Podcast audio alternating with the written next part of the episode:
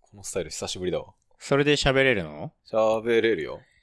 なんで、どういうスタイルなのか、ちょっとご説明なさったらいかがですかズーム H5 手持ちスタイルですね。なんでそうなったのか、ご説明なすってはいかがですかと、今日収録しに来たんですけど、はい。マイク忘れま した。びっくりですわ。もモレさん音楽家だからマイクぐらいあるっしょっつったら1本出てきたんですけど、う、はい。 2個目は出てこなかったですね。そうですね。あのー僕そもそも音楽家ですけど、マイク使わないんマイでクすよ。使わない音楽家ですから ね。はい。てか、大半の音楽家ってマイク使わないんですよ、基本的に。まあそうですね。はい。あの、歌手だけなんですよ、マイク使うのって。まあそうですね。はい。歌手じゃないですか。歌手ですけど、僕はあの、マイク基本的に使わない歌い手の方でございまして。なるほどねはい。すいません、恐縮です。オいえいーデえィオテクニカのいいマイク提供してもらって恐縮です。これいいマイクなのかなでも安かったはずだよ、確かあこれ。。そうん確か結構安か、安いのを買ったはず。まあ僕の方の音質がね、悪いんであのどうにでもなるんで大丈夫です。わかりました。どうぞよろしくお願いいたしはよろくお願ま。いしますす。いやー。ちょいやなんか、ケンタロウ人気らしいから、なんか、あ、本当ですか調子に乗ってケンタロウ会を取りまくってるよね。あありがとうございます。で、今日は何についてお話をすればよろしいのでしょうかなんかこの間さ、撮ったあの、まあ、音声消えたのもそうなんだけど、はいはい。そもそもあれボツになったんですよ。まあ、あれちょっとね、あの、もう、深夜のやつ深夜でもうお互い疲れてたもんそね、うもうね。口からもうネガティブなことしか出なくなってた最後の方に。さ、俺、俺とケンタロウが日本代表嫌いすぎ て、あの、ネガティブな、あまりにもネガティブなことばっかり言ってたんで、ちょっとボツにしたんですけど、あ、君も嫌いなんですか嫌い、あの、僕嫌いではないですよ。先に嫌い言っておきますけど。あ、そうですか。おきお好きなんですかいや、好きでもないです。はい。あの、は,、まあ、はっきり言いますね。あの、僕の中でははいオープン戦です。はい。 WBC はオープン戦です。 12球団でいうとどれぐらいの位置にいます日本代表。日本代表12球団の中だと11位かな。 それはあ、もう、 10位かな。ごめんそれはもう嫌いなんじ ゃないかな。 10位かな。その下にいるのは分かりますかえ巨人 と巨人は9位です。あだから違う、10、えっ、と、待って、だから11位だね。だ12球団の中に1個いるんだもんねあ、。だから13個あるうちの11 11位位だだね。ねうん、巨人は10位です巨。人10位ですね。はい意外と上ですね。そうですね。はい。なんですかソフトバンクと楽天ですかあ、惜しい。ソフトバンクは当たり。ソフトバンクと中日ですか違う、我々が散々悪口言ってるチームあるじゃないか、もう一個。えここまでのラジオで散々言ってきたよ。非常にまずいとか。阪神タイガースです違いかます。阪神僕割と好きであすそ。うですか。はい。覚えてないですか散々悪口言ってきた、非常にまずいことをしていると言ってきた、球団があるじゃないですか。あ、あの、新球場、そうです。を作ったところですはい。かはい、そうです。新球場を作ったところですが、12位かな。どんだけ そうなの、うん俺別に好きだよ、日本あ、は。好本当に、はいあ、俺嫌い。きだよってこと。いや、ごめんなさい。語弊があります、好きだよは。どうでもいいです興か味ないですあ、興味ない。興味ないって一番良くないって知ってました。あの好きの反対は無関心って言うんですよ。知ってる。嫌いってのはエネルギーを要するからそうね。そうそうそうそう。だからそれで言うと、だから巨人は好きか嫌いかしかないんですよ、基本的には。あ、なるほどね。そう。っていうチームなんですよ。なるほどねはい。日本代表の話ですよね。はい。日本代表はだから興味ないってことですね。興味ないですね。そうそうはい。まあ、しかも、まあ、これ、大丈夫だよね、言ってね。どうぞ言。って大丈夫だよね。あの、野球っていう文化の未来を考えるのであれば、僕は欧米のチームに勝ってもらった方が絶対にいいと思ってる。米はいらんけどな、別に。あ、米はいいわ。うん王、王のチームにね。うん。王のチームもう残ってないですけどね。そう、でも、イギリス、イタリアって今回本戦来たわけじゃない、うんイギリス、イタリアで、まあ、まあまあ、イタもリアとはもと強いじゃんのオランダとさ、うんあと、どこだっけどっかもいたんだよな。チェコ。チェコか。で今、謎のチェコをさ、賛美する声が上がってるじゃん。うんああ、俺、ダメなんだよね、ああいうあの。もうね、余裕あの余裕ですからね。うん。はいああいうのダメなんだよね。あのーなんか、なんだろうな。まあ、とりあえず、まあ、いいこと言っておきましょうか、前回とはね、違って。はい。あの、まあ、ここまで全勝できたじゃないですか。はいで、あの、準決勝進出で、この、これなら大丈夫だろうみたいなこと言ってるね。まあ、あんまり詳しくない方とか結構いらっしゃるんですよ、僕のツイッター界隈にも。はい。あの、ここからの相手は全然格が違うからねっていう話じゃないですか。まあ、そうだね。ここまでは相手に恵まれたよ、正直う言って。ん。ただ、キム・ガンヒョンはちょっと興奮した。まあ、てか、ほら、まあ、そもそもでも日本はさ、客観的に見てもまあ優勝候補じゃなまいあです強いからね、んメンバーはいいの、それやっぱ強いなとは思うよ。まあ、その、どう、どう見ても、どう、客観的に見ても、まあ、世界で4本の指には絶対入るうじんゃ。うんん。で、俺、韓国戦をちょっとしか見てないのよ。はい韓国戦をちょっとし全か然見てないじゃないです見かてないんですよ。は。はいまあちょっとこの時期が時期なのでね、決算とかって忙しいんですあ忙しいよ、今。なるほどねはいで、まあ韓国戦ちょっと見たんだけど、あのーまあ近藤がいいなっていうのと、はい。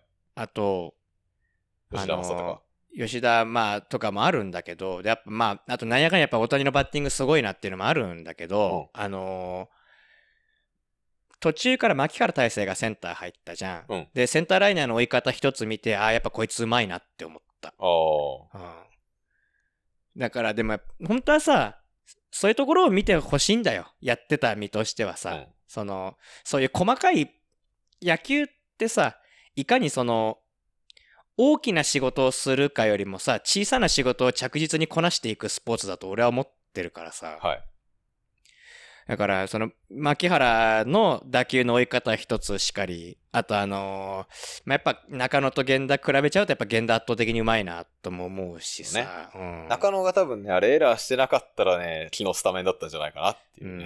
ん、まあ、源田なんかやばいらしいじゃん。小指骨折してんでしょで、しかもあれらしいよ。WBC は出るけど、うんなんか、多分その後の試合はしばらく欠場するんじゃないかっていう話らしい、あ、だからシーズンはってことでしょそう。西武ファン激怒でしょいや、それは、まあちょっと怒るよね。うんでもさ、わセカンドの気類でさ、今ってスライ、あ足からスライディングするのは基本なんだって。まあ、危ないからね。でもさ、俺らの頃なんかヘッドで戻ったじゃん、普通。セカンドランナーで出て、あのーわざわざスライディングで戻らなきゃいけないほど、リードを取った記憶はないんだけど、あんまり。まあ、それは我々レベルだからでしょあと、セカンド牽制なんて基本もらわないじゃん。まあ、我々レベルだからいでやしょ、プロでももらわないだろう。セカンド形成なんてめったにないぞ、だって。あれだから、でもさ、セカンあーまあいいや、これは荒れるからやめておこう。あ何、の、何言ってんすかいや、セカンドの牽制のプレーって、牽制プレーって一番ラフな行為ができるんですよ。おー一番見られないから。うん。俺実際やられたことあるのが、あのー切る、戻ろうとするじゃん。うん戻ろうとした時に足で完全にベース隠されて、ああ。そう。で、あの、まあ、その時もヘッドだったのね、しょうがないから。ヘッドしたら、完全に足でベース隠されてるから、たもちろん届かないじゃん。うんで、そのままタッチされてアウトになって。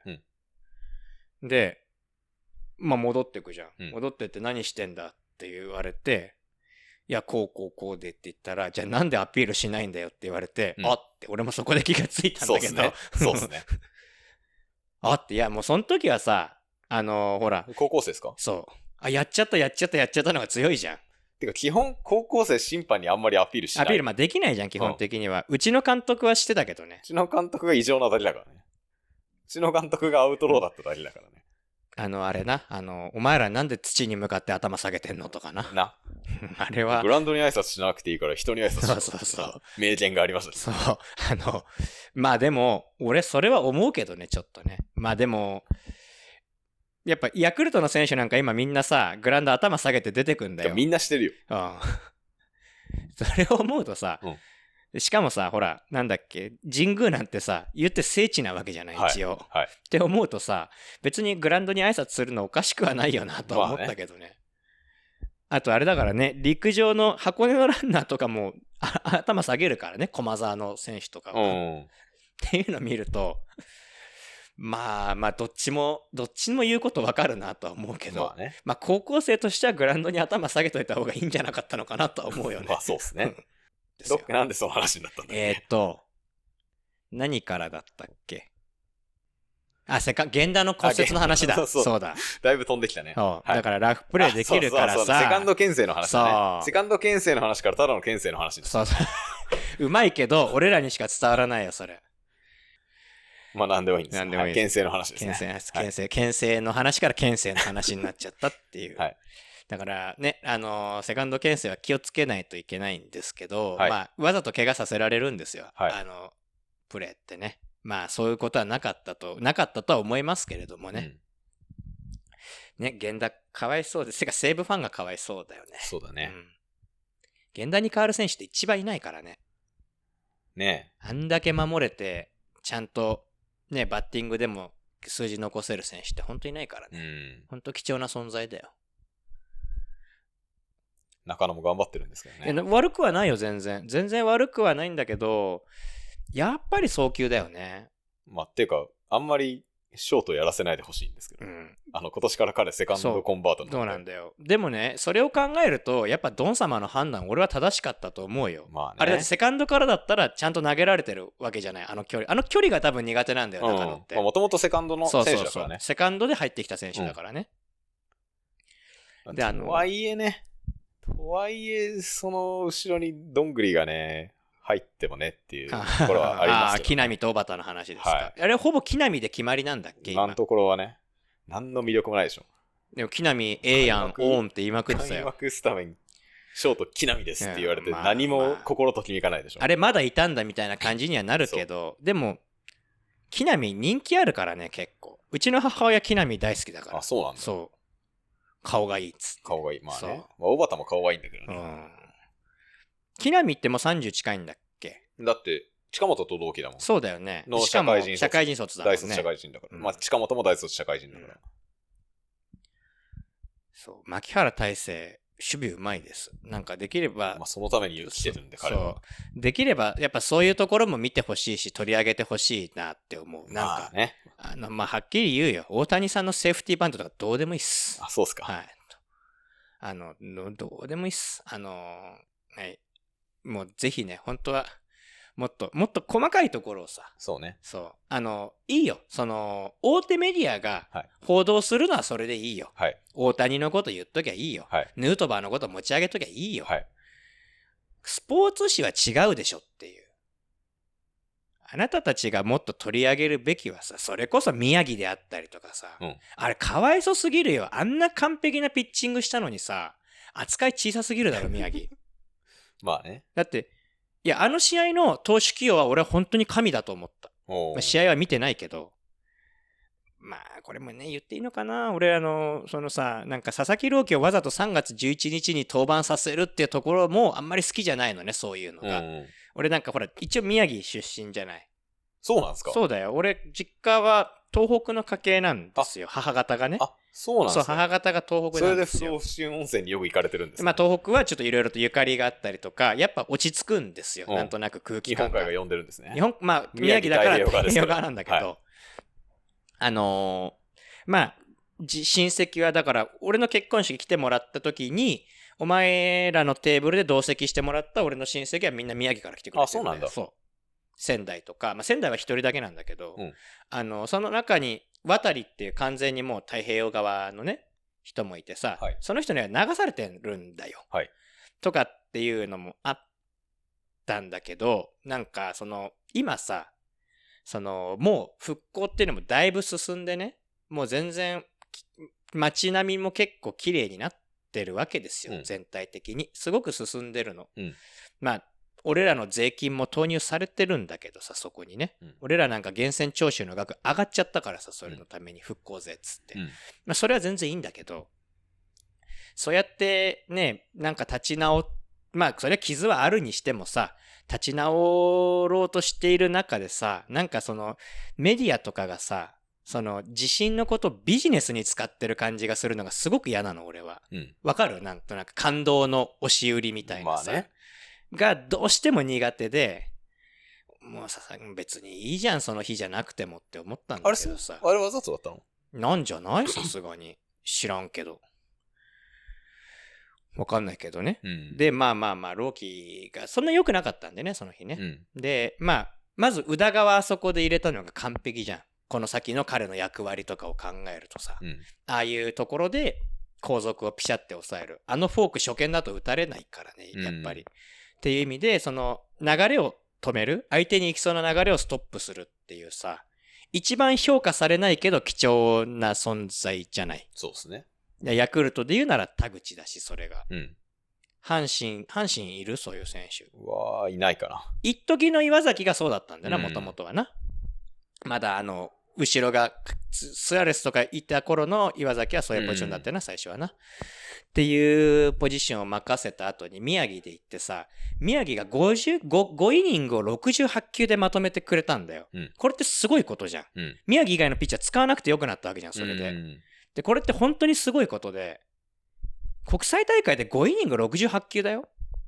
素晴らしいですね。だって65球までじゃ投げていいのうん確か、うんを最後のバッターのとまで行ったんだよだから64球ぐらいで確か、うんうんで行ってだからそのバッターが終わるまでは投げてよかったんだよね、うんでだからしっかりそこでピシャって抑えたことによってあの他のピッチャーを誰も使わなくてよかったで佐々木宇田川宮城だけで済んだっていうのはこれ本当にすごいことだと思うのになんでこんなに取り上げないと思ってひねくれすぎいや、いいんじゃないですかそうそう。そう僕そんな、そんな真面目に見てなかったもんで、ちょっとわかんないけど。俺も成績しか見てないよ、うん成績しか見てねえけどあこれは完璧じゃんと思ってうんでえこれ普通にヒーロー宮城でしょって思ったら吉田だったんだよねそれはしょうがなまい。あまあ、吉田はいいわ、まだう。その日ホームラン打ってるからまだいいわ。そういうのを見ると、なんだかなって思っちゃうんですよ。はい。で、今、ほらヌ、ヌートバー上げもすごいじゃないいや、でヌすか。ートバーはようやってるでしょ。いや、よくやってるからいいんだけど、なんかさ、こ、こぞってそればっかりなのがどうしても違和感で、知ってる金太郎がさ、ヌートバーのお母さんのモノマネして今炎上してん の。い知らない。や、似てんだよ。うん。 似てんの。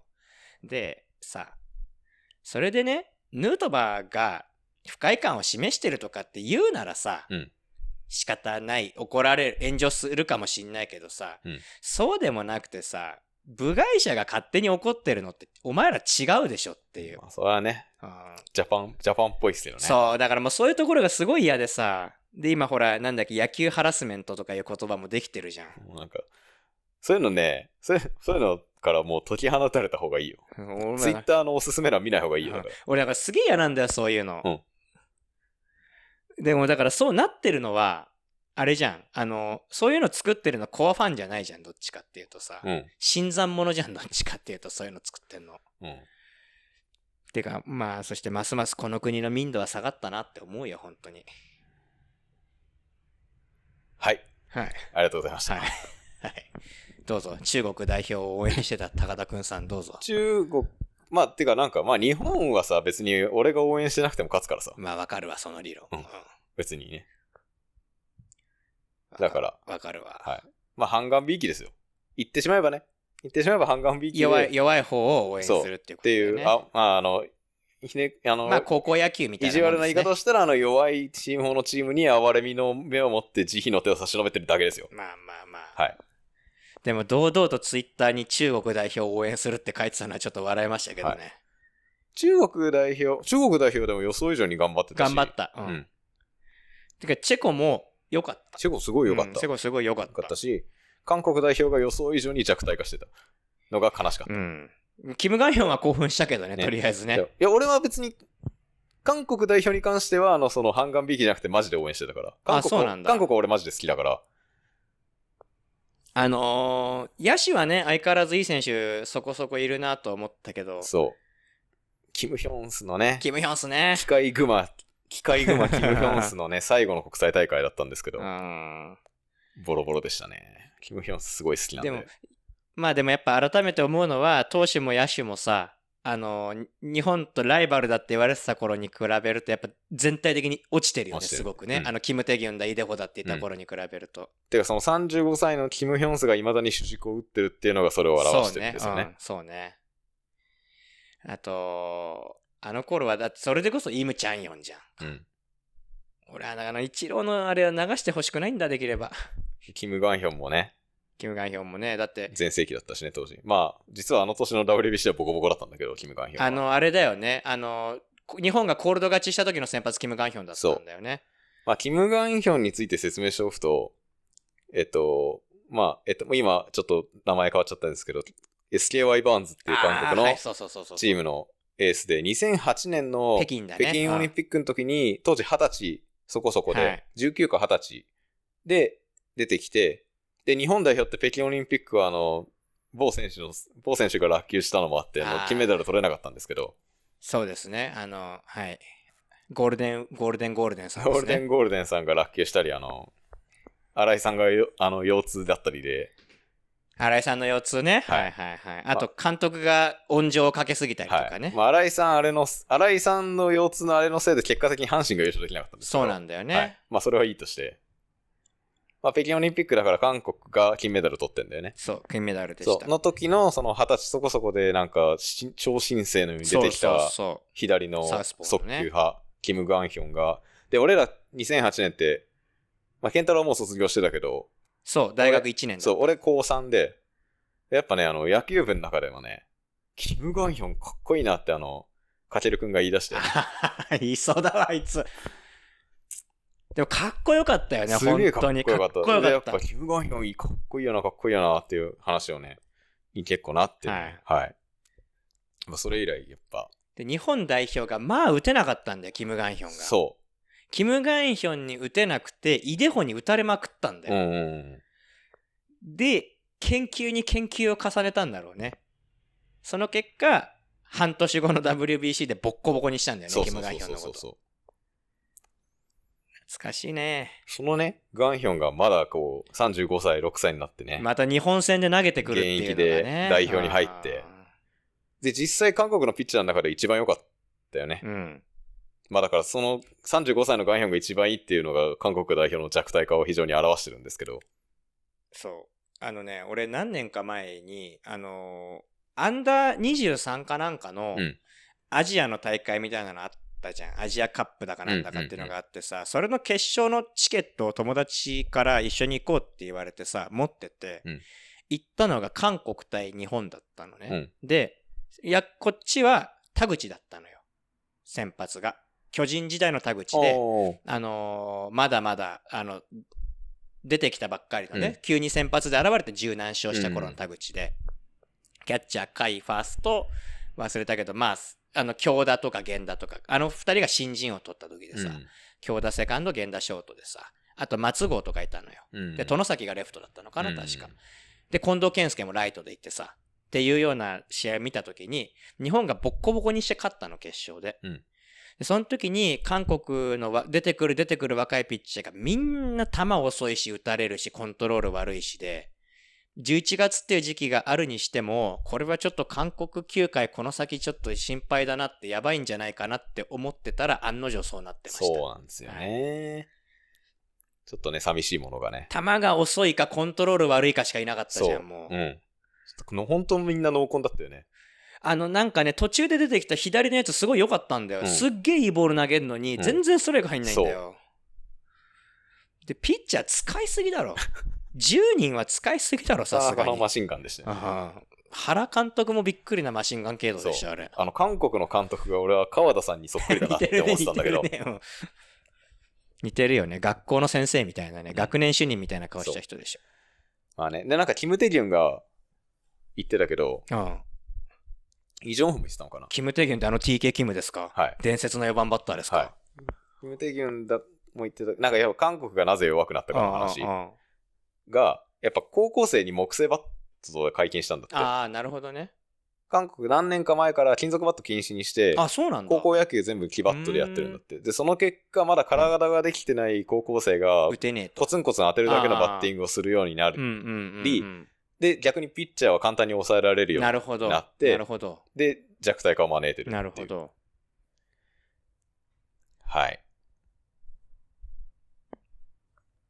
準決勝上がりましたね。なあ、頑張ってほしいね。そうっすね。うん。あの、頑張ってもらって、ヤクルト勢は誰も怪我なく帰ってきてほしいです。そうっっすね。はい別そにれがいい中野を使わなくていいんで大丈夫です。て思っちゃうよね。我我々からしたらシーズンの方が大事じゃないです か。そうっすね。俺どの立場から言ってんだよって話だ けどさ。我々あの、ヤクルトと阪神の関係者目線で言うとね。はい。そうなんですよ。関係者目線で言うと、やっぱ、あのー大事なんですよ、シーズンの方が。はい。阪神はどうですか阪神はね、森下くんが、打ってるね。いいっすねいいっすね。うん。ここ最近の阪神の野手ドラ1は当たる。当たるね、本当に。ライト、ライトだよね森下、ライトで使うつもりなんだラよね。イトで使うつもりですね。もう決まりじゃないですか。決まりでしょうな決。まりでしょうね。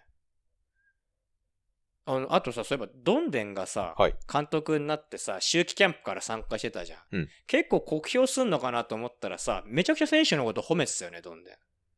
うーん。どどの人、どいつもこいつもええええって言っててさ、そうだね。板山ええな、オーンって言ってたよ、めちゃくちゃ。まあ、んでん今更板山が出てきても、あの、木並み並みにドキドキしないですけど。どんでんは、どんでんが褒めあんまり褒めなかった選手が、コメントしなかった選手が2人いるんですよ。はい。誰だかわかりますか糸原健人さんですかあ一人はそうなんです。糸原健人さんなんです。もう一人は、はい高山さんなんですよ。高 山そう、だだじゃあだからまあ、結果的に、あの、なぜドラフト1位の森下君がレギュラー候補なのかっていう話ですよ、それは。ははいい。高山俊ですよ。そう。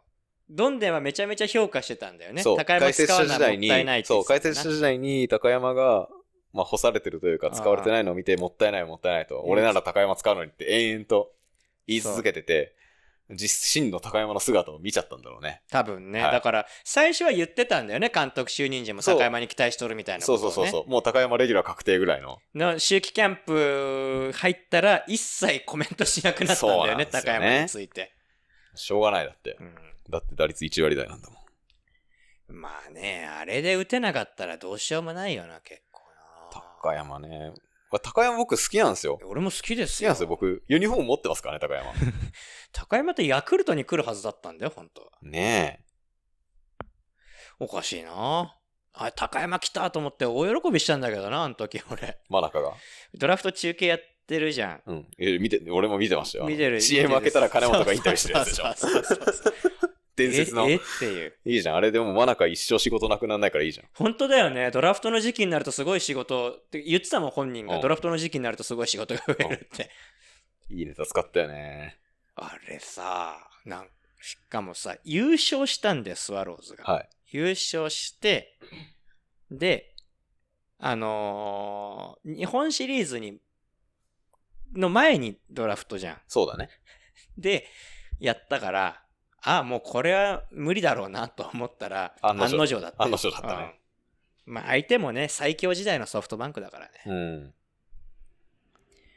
いはいやー、よかったよね。あの、あのはなんか本当にもう何回見ても面白いもんな。面白いよあね。の何回見ても面白いよあのくね。じを開ける異様なスピード。 そうそうそう。あれはさ、つば九郎がめちゃくちゃネタにしててさ、いや、あの、だってす、あれ、真似しようと思ってもでき、あの、開封してくださいからの、しばばばばばっていう、あの、あれ、あれ、真似しようとしても、あのスピード感はね、真似できない。あそこからずーっと外れたんだよ、スワローズって。ずーっと外れ外れでさ、真中の呪いじゃん。まあその、吉典以来ずっと外れてたんですよ。うん。で、ずーっと、で、真中がついにね、その呪縛を解いたと思ったら、うん、外れだった。外れだったんです。でも、ヤクルトの外れ1位当たるからさ、そうだね。村上も山田も外れ1位だかそらうだね。で、原樹里と高山はなんかどっちもどっちだけどな。まあでもね、まあ、トータルの貢献度で言ったら樹里かな。まあ、今のところはそうだな。はいでね、もう一個ね、大きいのが、高山を取れなかった代わりに来た選手っていうのが、この人なんですよ。あ、坂口智そう隆なでんすでか。すよ。だから、あそこで高山取ってたら坂口行かなかったんじゃないかなと。坂口って何できたんだえっ、と、自由契約。あー、戦力外落ちか。そう。まあ、げまあ、それ戦力外は戦力外か。だから、球団からの原報を確か受け入れなくて自由契約になあっーたそうとか、あー確かそなるっほちどね系だったとは思うけど、でも、ヤクルト来て見事に、もう坂口ね、自由契約になったって瞬間に、いや、絶対取り行けよって思ったもんうね。ん。取り行ったけどさ、そいれや、で。見事でしたよね、ね坂口智隆は。うん本当にいい選手でした本当にいよ。い選手でした。坂口語っていいっすかどうぞ。あのーヤクルトファンは坂口にうるさいんだよな。みんな好きだからね、うん基本。みんな好き。なんでだかわかるなんすか坂口は、ベストナインにもゴールデングラブも取ったじゃないですか。オリックス時代にねそう。全盛期の外野守備のうまさはうん、誰もが知るところじゃないですか。はい本当にすごかったじゃん、坂う口。まかった。あ、守備範囲超広いしさ。で、30超えてヤクヤクルト来た時はもう言ってしまえば落ち目ですよ、はっきり言っちゃえば。でも、やっぱりそれでも守備範囲広くて、長らくセンター守ってたわけだよ、坂口って。ヤクルトでもね。そう、ヤクルトでも長らくセンター守ってて、青木が帰ってくるってなったんですよ。メジャーから。そう、2018年です、忘れもしない。で、まあまあ、そのうち、その前でも結構そのプレーで引っ張ったりとか、軒並みみんな怪我する中、坂口だけ全試合出てたりとか、うんもうすごかったのね、んそのチームいやをそのなんとかしようとする姿というか、またその弱かった頃のヤクルトね。そう、弱かった。めちゃくちゃ弱かった頃のヤクルトね。優勝が、あれ、まあ、まぐれだったんですけど、あの年の優勝って。こんなこと言ったら怒られるかな。うんまあでもね、あの、ババアの法則の頃ですよね。そうそうそうそう、今の優勝は実力だと思う。うん。でも、あの時の優勝はちょっとまあ、いわゆる、まあ、ジャイアントキリングだよね、言っちゃえばねうん。まあそうだね。うんで、から、チームとして強かったわけではなかったわけだ、スワローズうでん優勝こそしたけど。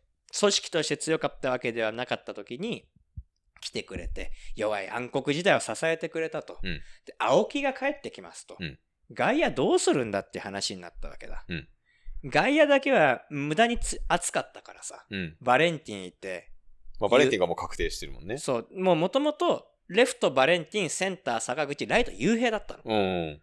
そうだった、そういえば。。そうん。で、どうするよとなった時に、バレンティンは俺が5回まで出て5回からグッチーが行くとか言ってたんだけど、うん坂口がまさかのファースト守り始めたんですよ。そうだよね。そう。なんか、そのチームで、そのファーストやってくれないかって言って、だってもうその時点で34とかだよ、確かう。ん。で、内野なんかやったことないやったと。ことないのに、ファーストやり始めてさ、急によ、しかも秋季キャンプの途中からよ、うん青木の入団決まったの秋季キャンプ中だったから。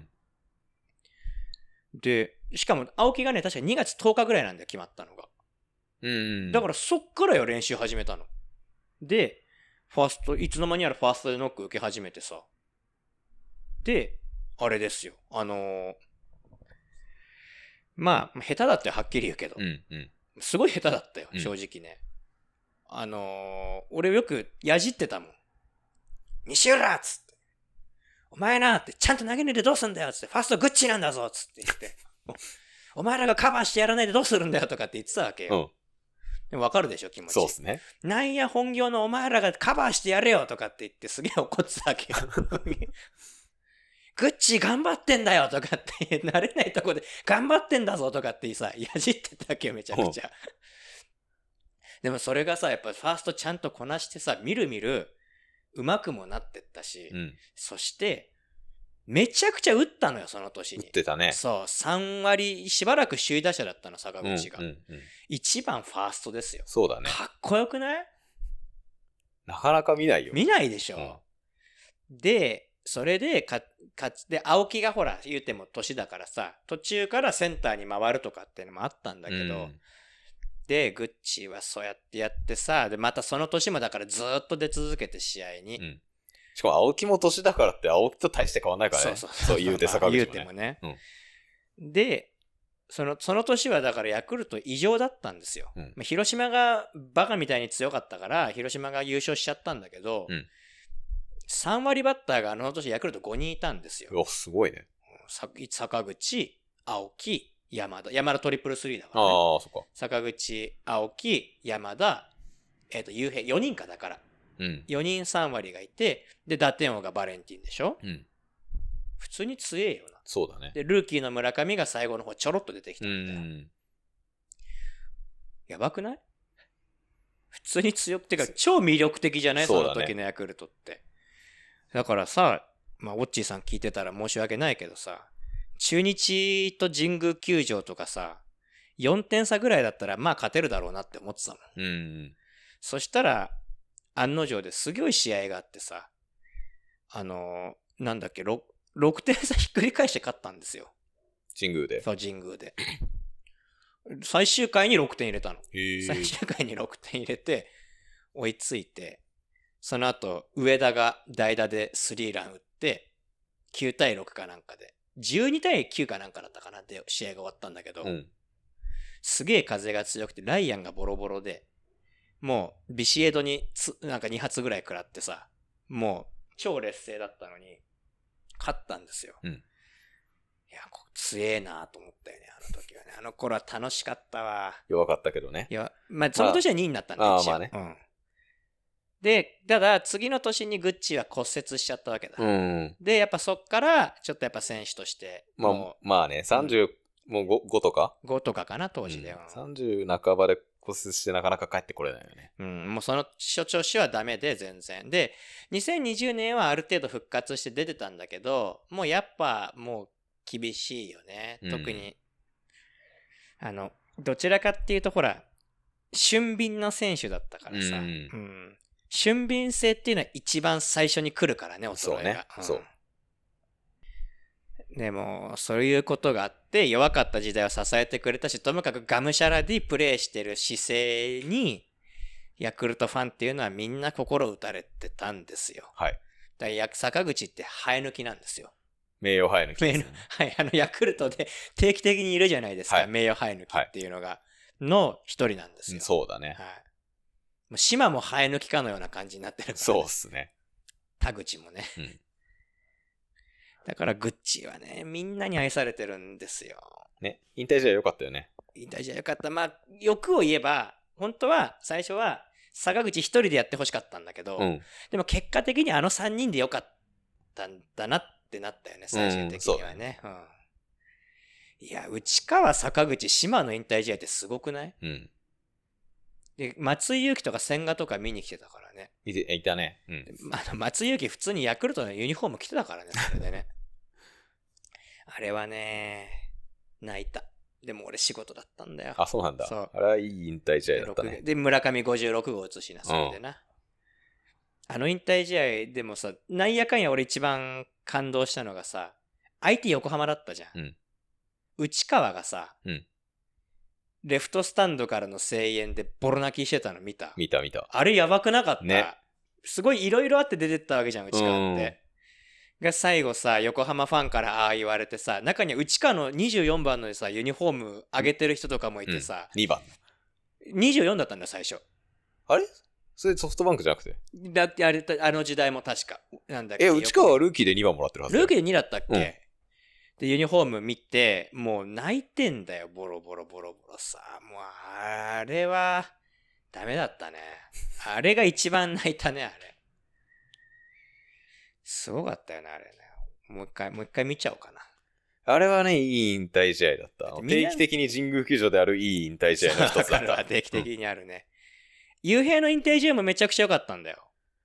俺生で見たんだけど。雄平の引退、レフト前かなんかだっけ、最後。そえっ、とね、最後はショートゴロかなんかだったんだ。2打席だったから。あーそっかそっかう。でも、ヒット1本打ったんだけど、うんやっぱ、雄平もさ、ねえ、すごい人じゃないですか。は逸話がありすぎてさ、はい。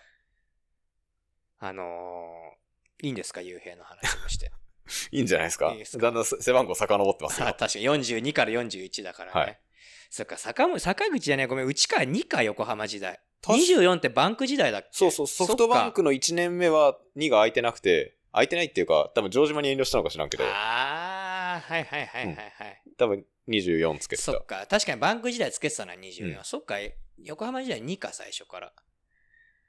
あのー、芝写真送ったの見てくれました。送んなかったっけ大分工業高校の写真を送ったの。何それ俺、あの、年末に仕事で大分行ったんですよ。うんで、僕の趣趣味というか、ライフワークというかが、あ、ごめん。あの、25ですね、1年。 25か。ルーキーの時に25で、そうだ、ルーキー2001年だから春がいたんだ。はいはいはい、だから25。 25で、2年目から2番だ。 2番か。はい。失礼しました。横浜ファンの方失礼しました。誰かいるんですかわかんないっす。横浜もね、いいチームですけどね。で、あのー大分にね、行ったんですよ、年末に。はい。で、佐賀空港から。いえ、大分空港からあ、。そうですか。ちなみに、乗った飛行機は、はい。ソラシドエアでございました。ああ、ありますね、そういうのね。向こうがね、取ってくれたんですけど、はい。あの、ANA のコードシェア便かなんかなんでうすよ。ん。僕、JAL 派じゃないですか。そうですね。皆さんご存知の通り、僕、JAL 派じゃないはでい、すそか。うですね。JAL のマイルを持ってる稀有な人ですからね。そう。だから、ソラシドエアにごめんねって、第一ターミナルは俺の肌に合わねえぜとか言いながらさ、うんその、まあ乗ってったんです話よ。引っかきましていいですかはい。コードシェア便って何なのだから、あのー要は、アライアンスグループっていうのがあるわけよ。航空会社って。うんあのー提携してるの、簡単に言うと。うんうんうんうんで、いくつかのグループがあって、うんその同じ仲間、仲間みたいな感じ、要うは。ん。トヨタとスバル的な感じですかそう、だから日産と三菱みたいな。うんうんうん。まあちょっと例えが違うかな。まあでも、日産と鈴木かなわかりやすいのは。みたいな感じで、まああるんだよ、そういうのがほ。で、ANA 系なわけですよ、ソラシドエアは。なるほど。だから第一ターミナルなのよ。なるほどねで。僕 JAL だからい、や、そうそうそうそうそう、コードシェアってのが、だから、その、なんかほら、そう、ソラシドの難便とアナの難便みたいなのが一緒に飛ぶってことですそうそうそうそうそうそあう。れがどういうことなんかなあれだからどっちでも買えるの、確か。あ、アナのサイトからも買えるし、ソラシドエアからも買えるっていうことだとあそうい思ううこうん。なるほどね。俺はコードシェア便乗ったことないから、基本的には。うん。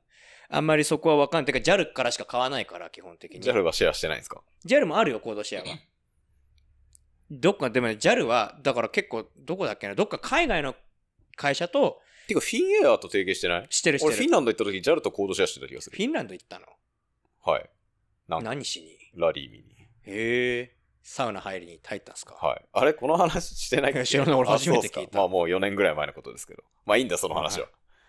だからそういうことよ。買えるのよ。うんで、だから、で、朝一ですよ。はい。 6時25分ですよ。忘れもしない。はい。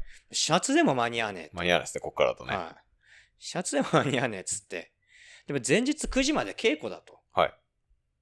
で、仕方ないから、まあ、泊まるじゃないですか。ターミナルで用を沸かすのはやんなかっやんなかった。それはできないっすた。。もう、若くないから。若くないっていうかさ、それやるんだったら、成田だよ。それは成田第3ターミナルだよ、それは。 人がいないから。そう、我々の、ほら、我々 が、千葉県最後の秘境。 そう、千葉県最後の秘境。やってごらんなさいよ、第3ターミナルでさ。うんよ、明かしてごらんなさいよ。はい。すごいやつしかいないから、絶対。あ、そうなうの。んちなみに俺はヘルシンキ空港で用を沸かしたけどね。あーまあまあ、あれでしょあのー、え、なんでヘルシンキまで行ったのに、フィンランドまで行ったのに夜明かしたのその後ね、ポーランドに行ったんですよ。はで、そのポーランド行きの便の時間が微妙、微妙っていうか、だからそのヘルシンキに宿、ヘルシンキに宿を取ってなかったんだよ。あ。ああ、なるほど、ラね。リーってそのヘルシンキからさらに北のうんユバスキュラって街でやるから、はいはいはいユバスキュラに宿を取ってて、でヘルシンキなにるほど。一泊だけするのでもそのポーランド行きの便もすごい早朝なのよ。なるほど。だったら別にターミナルで寝ればいいや。なるほど。なでるほど。ターミナルのまあまあまあ、はいまあまあどうでもいいんですけどわからなくはないわからなくはないですわ。はいただね、高田くんさんすいません。僕仕事なんですよ、一応。仕事はい。で、まあ宿取ってさ、はいその宿が、まあ、見事なまでにさ、あれなんですよ。あの、東海道新幹線の車両基地が見えるんですよ。ああ、大井のあたりですかそう、多い、品川多いのあたりだったから、はいはい東京テレポートとかあっちの方だったからなるほどねさ。おーって思いながらさ、見てさ、そしたら寝れなくてさ、結局。 子供か。しかもで、朝早いじゃんって思うとやっぱ寝つけなくて、ういん。子供か。や、やっぱこう寝坊しちゃいかんっていうのがあるからさ、前提としてさ、うんまあ、頑張って寝ようとしたんだけど、寝れなくてさ、うん子供かって言われたら否定できねえわ。 で、まあ、バスで、そこからすぐバスで羽田行けるんだけど、うん第2ターミナルで降りそうになっちゃってさ、いつもの癖で、うん。ああ、違う違う違うっつって第1ターミナル行って、うんまあ、大分まで行ったんですよ、ソラシドエアっていうのでね。なぜか2の方が先に着くからね、あれね。そうなんです。はい そうなんだよ。そうなんだよ。モノレールもそうじゃん。うん1が終点じゃん。そう。で、第逆だろ3、第三ターミナルだけは、もうなんか別格な扱いなんですよね。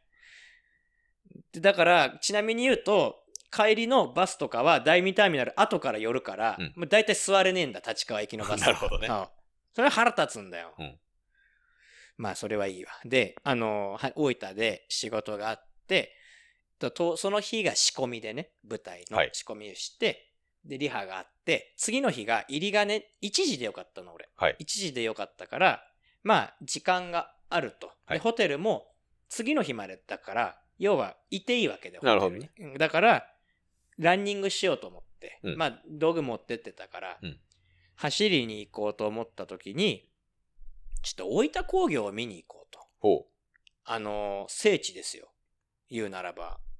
県立高校でありながら、うん甲子園にそんな出場するわけでもないのに、卒業生が内川、うん源田、うんえっ、と、野村健次郎も大分工業かう。な。あ、そうなんだ。うん大分って野球強いんですよ、めちゃくちゃ。出身者すごい多いんで。うんうん川崎健次郎とかそれは、もそそうれだはし。知ってる。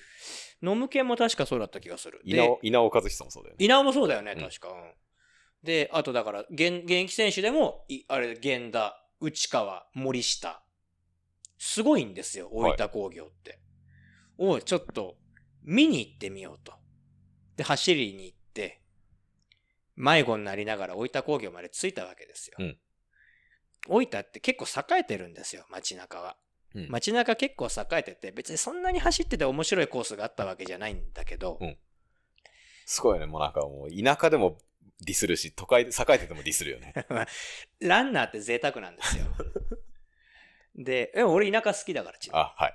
みにで、あのー大分工業まで着いてさ、うん校門写真撮ってさ、うんで、裏行ったらグラウンドあってさ、まあもちろん誰もいないよ、授業中だから。うんグラウンド見てさ、あ、ここで内川たちが汗を流してたんだなって思専い用グラウンドとかな。あ、県立だからか。そう、県立だから、要は、でも学校の裏にグラウンドがあるわけよ。ちゃんと野球部多分うんうんうんああなんだけど野球部のグラウンドがあるのねそうそうそう。を見て、ほうって、頑張れよ、球児たちって言って、帰ってくるっていう、よくわかよんない。くわかんないことしたんですね。そう、聖地大分工業行ってきたん ですはいよ。。全然、それ写真送ってくれたんですかお前、あれ、ツイッターに上げただけだったかわなかんない俺、お前に送んなかったっこれけな、全大分工業然、の全然写真記憶にないけそっど。か。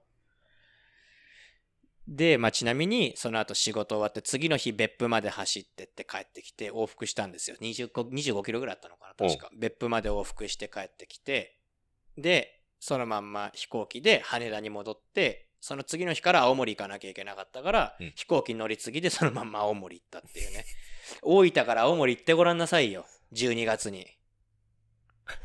辛そう。つきつかったよ寒かったよ本当にでさそれでさ、まあ、行きは良かったんだ順調にここまでだから4本飛行機に乗ってるわけだよで帰りは JAL ねちなみにうん。帰りはだから時間の都合で自分で好きな便取ってください後でからお金振り込みますスタイルだったからうん JAL 取ってうん JAL で帰ってきてで羽田周辺にスタジオがあってそこで練習してでもちろん JAL ですよはい JAL で飛んでここまで3便全部帝国素晴らしいですね。むしろ青森なんてもっと早く着いたぐらいだったの装着したぐらいだったのあそうなんだうん、てかね、ソラシドが羽田から出て帝国だったんだ。うんすごいね。すごいでしょ、うんであれソラシドだよな俺がなった飛行機知らねえよ多分多分ソラシドちょっと自信がなくなってきたあのねいわゆる LCC じゃないんですよ、はい LCC じゃなくて第3の飛行機みたいなやつなんですよ何それわかるあるんだよ LCC とは別にほーん。 LCC っていうまあ、とほら、 LCC の定義もわかんないけど。ローコストキャリアだようん。あの、スプリングジャスパプンリングジャパンとのことかですかとジェッかト。ストアのことでだすから基本、そうジェットストアとか、だから基本的にちっちゃい飛行機しか持ってなくて、ああ、それをね。そう飛ばすのがジェットストア。だからコストを抑える、だからサービスもないじゃん、飲み物とかうんももらえう。なんい座し。席詰め詰めだし座ね。席詰め詰めだしっていうのが、えっ、と、LCC。うんで、LCC と JAL、ANA の間にもう一個あるの、第三の飛行機。スターフライヤーみたいなやつですかそうそうそう、スターフライヤーとかはがい確かそれに当たるスカイのマークみたいなやつですかそう、スカイ、スカイマークがまさにそれよ。そうう。んスカイマークがそれの代表格。社長がね、先代の社長がだいぶ頭おかしかったことで有名なスターフライヤー。ジャパンエアシステム的なあれですかそうそうそうそう。もうないですけど。懐か。そうそうそうそうそうそうよく。よくご存知で、はい航空機も詳しいですもんね。はい。で、まあ、青森行くじゃないですか。はい青森着きましたよ。で、弘前も走りましたよ。はい弘前城の周りとかうろうろしてて、適当に岩木川走ってたら、うん迷子になって、うん結局30キロ走になっちゃったん ですよ。15キロで終わらせるこの予定が。このさ、スマホ開けば1秒で Google マップが出てくる時代に迷子になるってなかなかだよね。そうあのね、ランナーっていうのはね、止まりたくないんです、基なるほ本どね的に。死んじゃうから止まると。そういうことに しておきましょう。止まると死んじゃうんですよ。止まるとね、運動効果が落ちるっていう謎の盲信があるんですよ。そんなことはないんだよ。そう脅迫観念にに駆られちゃうんだね。そう、 そう。 1秒たりとも止まりたくない みたいなそうまあわかるわかる。わかそるでしょれはチャリンコ乗ってても、まあ止まりたくない。わかるでしょそう。チャリンコ乗っててなんか道ちょっと不安でもなんか止まりたくない。そうそうそうそうそう有酸素運動ってそうじゃん、うんでもさすがに分かんなくなって止まって携帯開いて道探したんだけど、うん。もう手遅れだっであとはさ走りながらさ見るのきついじた。ゃん、うん結構。そうね。チャリンコとかだとスタンドに置いておけんのかつけてるスマホスタンドいや、そういうんじゃないですけどね、我々はあ。そうなんだ、はい。止まってみますけどね。まあで見るじゃうん、んで走りながら見るじゃんあれ、スタンドつけるの良くないらしいよ。でもダメなんだよね確かてか、その、なんか、元とかもそうですけど、オああートバイとかもそうですけどああ、要はその、今の携帯ってカメラにさ、手ブレ補正機能ついてるじゃあん。はいはい、はい、あれが振動で壊れるらしいへのえで、ああでも確かにちょっと分からなくはなないので皆さん気をつけてください。気をつけてください話です。でまあそういうことがあって無事に仕事も終わりましたと、はいで帰りですよ、はいすんげえ降ってきたんですよ雪が。雪がで佐賀空港の話じゃないけどさ、青森空港ってびっくりするぐらい山の中にあんの。広島空港みたいな感じですかもうほ広島空港もそうなの。はい。鹿児島空港みたいな感じですあ、ね。鹿児島、鹿児島空港もすごかったけど、うんさらに山の中、青森空港。あじゃあやっぱ広島空港みたいな感じです ね。広島空港ちょっとわかんないんだけど、はい本当に何にもないの、周りに。はい。 また田舎何にもない話ですかいや、あのね、青森空港は本当に何にもない の。佐賀空港だって何もなかったよ。まあ、海でしょ、佐賀空港は。本当に、本当に山の中なのよ。諫早湾ってさ、干潟で有名じゃないですか。あ汚ねえんだよ。色 が。別にその、実際汚いくはないんだろうけど、ああやっぱ泥だから、あー、まあね。そう、見た目にあんまり、海苔とか作ってるしね、見た目にあんまり綺麗じゃないって、まあ、なんでまあいいや。あー。はい。わかるわ。すっげえ山の中でさ、どんどんどんどん強くなっていくわけよ、雪が。はい。八甲田山みたいになってくるんじゃんそうそう。で、これ、でもこれ、どうぞ、でもさ、JAL の、だから、俺、アプリとかも入ってるから、マイル会員だから見れるのね、うん運行情報とかが。うん帝国になってるわけよ、ちゃんと見ると。おー帝国じゃんってマジでっつってさ、うんまあレンタカーだったんだけどレンタカー返して、うんで青森空港本当に空港とレンタカーレンタカー真横にあんだやっよぱ地方空港そんなもんだからね。えでもちょっと離れてんじゃん基本的には広島空港はちょっと離れてた。普通はレンタカーやって離れてんだよちょっとは、うんうん鹿児島空港もそうなのよ道路挟んで反対側とうんかうんなのよ、うん。真横にあんの、どっか真横だったな、どっか行った時。真真横にあって、真横にトヨタと日産が並んであるわけよ、う同じ建物でん。うん。いや、大体そうじゃねこれえでもそう、うん。俺、トヨタ、日産、オリックスかが3つ並んでてさ、うん。で、従業員1人しかいねえんだよ、それで。あけ、か、兼ねてるんでしょ多分あ、そそれね、多分、いや、多分、田舎空港あるより、あるあるやで、それ。う。でも、鹿児島はそんなことなかったもうよ。一回、じゃあ鹿児島田舎じゃない女満別もそなんなことなかったよ本。当なんか、どっかの空港でそのパターンあったよ。本当うに、ん。まあ俺、今度また青森空港行くんだけどさ、うん来週。あの、俺が今までいろんなところ、一応飛行機で行ったけど、うん一番何にもないのは青森空港だわかっ。ったた。青森空港のわ悪口はもう分かったよ。いや、違う違う違う、待ってください。こっからなんですよ、 本番は。なんで青森空港の話してんだかよくわかんないけど、はいあのーまあ、で、えんて帝国ってなってるわけよ。でも何をどう見てもこれ絶対帝国じゃ飛ばねえだろ。うんて思ったら滑走路とかすげえんだ。うん、で、案の定、うん到着便がまず遅れ。うんで、結局、2時間遅れだったの。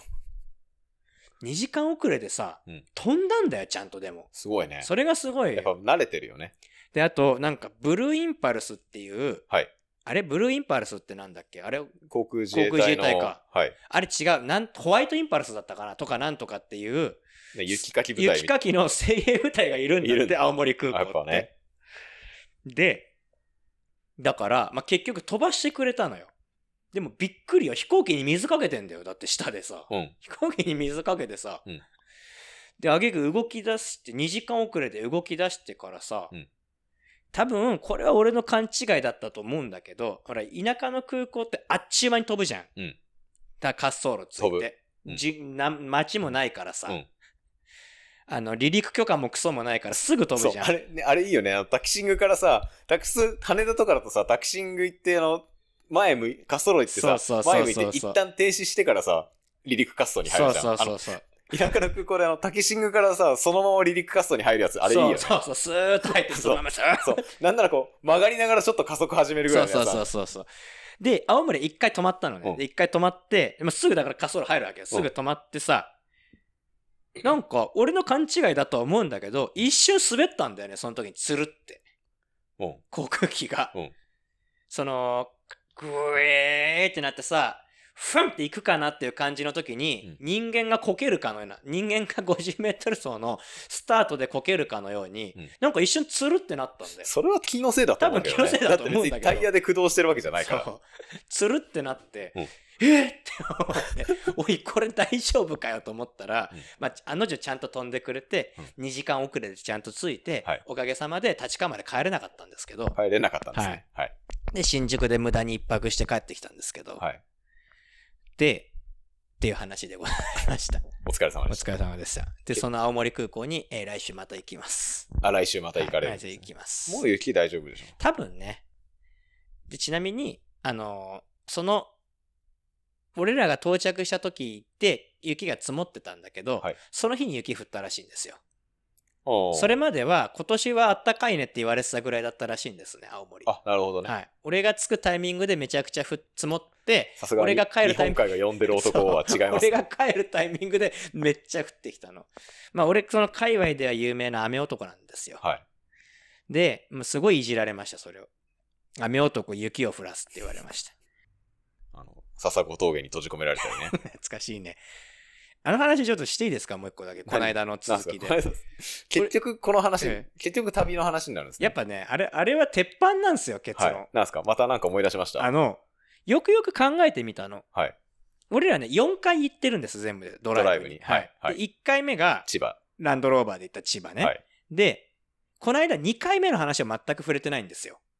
でちなみに3回目が、えっ、と、だからじ、年で言うと、2009年に千葉えーと千葉行きました。で、 2010 2010えっと、11年にに滋賀滋賀に行きました。でで、2012年に静岡。静岡行きました。だから5回か全部で。で、で、 2013年。 2013年に、まあ、死にましたと。はい。笹子峠に散笹った子と。峠にで散っていましたと。はいもう一個、2回目にあれ ?2000、そうだね。はい。あれえ ?2 回目どこ行ったか覚えてないですか俺は思い出したんですよ、どこに行ったか。確かにあの時全然出てこなかで、っちなみに、だね俺の車で行ったんです、その時は。俺のというか、当時のうちの実家の車で行ったんです、その時は。た。思い出した。思い出しました伊豆だろ。そう、伊豆に行ったんです。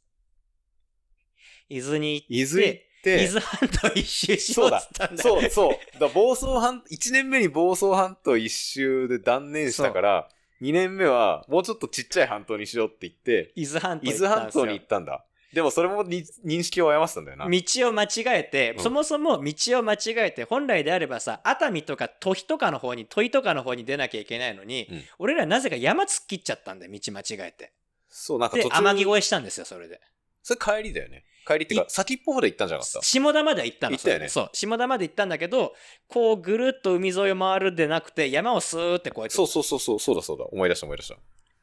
下田に行ったんですよそれでそう、下田でなんか海鮮丼食ったよね。そううまかったあ、そうだそうだ。えっと、だから、えっと、下田じゃなくて、あそこの伊豆の先端はなんだっけ、お前崎じゃなくて。えっ、と伊豆の先端はお前崎じゃないかあ、伊郎崎だよ。あ色崎かそう。そう、伊郎崎は行ったよね。そう行っ確かた。伊郎崎、伊郎崎までよう行ったよな、あの、軽自動車でな。うんね伊豆ってさ、めちゃくちゃ山じゃん。特に俺らが通った道はねそう。いや、伊豆半島って平地がないんだよ。そう、そうなんだよ。